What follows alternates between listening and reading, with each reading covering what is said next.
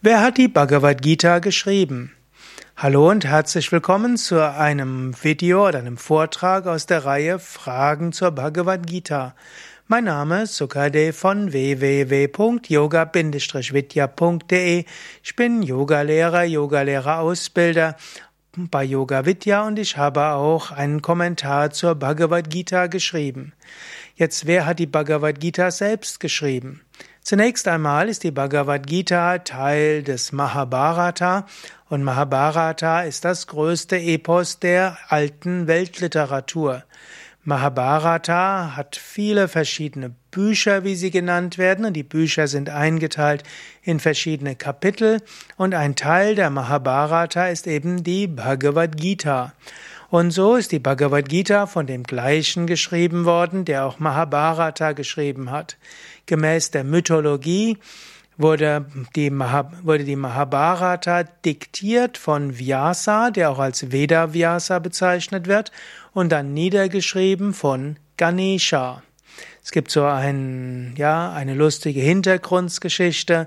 Vyasa wollte die Mahabharata oder das Mahabharata-Epos verfassen, aber er wusste, das wäre zu viel, das alles selbst niederzuschreiben, also suchte er jemanden, der es schreiben würde, und Ganesha, der Gott Ganesha, hat sich bereit erklärt, hat nur gesagt, aber wenn er das schreibt, dann muss Vyasa ohne Unterbrechung diktieren.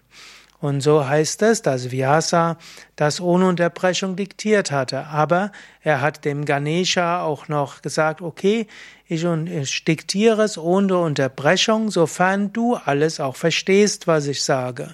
Und Ganesha sagte, okay, wenn ich etwas nicht verstehe, dann werde ich einen Moment innehalten. Und so heißt es, dass, die, dass das Mahabharata-Epos aus zwei verschiedenen Arten von Themen besteht. Das einste leicht verständlich. Dort hat also Ganesha ununterbrochen schreiben können. Und immer dann, wenn Vyasa überlegen musste, da hat er dem Ganesha schwer zu verstehende Passagen diktiert. Und so musste der Ganesha etwas nachdenken und so konnte Vyasa überlegen, was als nächstes kommt. Und so heißt es, dass die, dass die Bhagavad Gita zu den Teilen des Mahabharata-Epos gehört, die eben etwas schwieriger sind, etwas komplexer sind, sehr tiefgehende Bedeutung haben, wo der Ganesha etwas länger warten musste um, nachdenken musste, um es zu verstehen.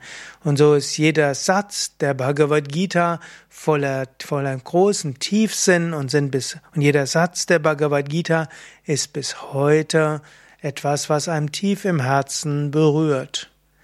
Vyasa, selbstverwirklichter Meister, und Ganesha, der ein Gott selbst, und so steckt diese göttliche Kraft in der Bhagavad Gita dahinter.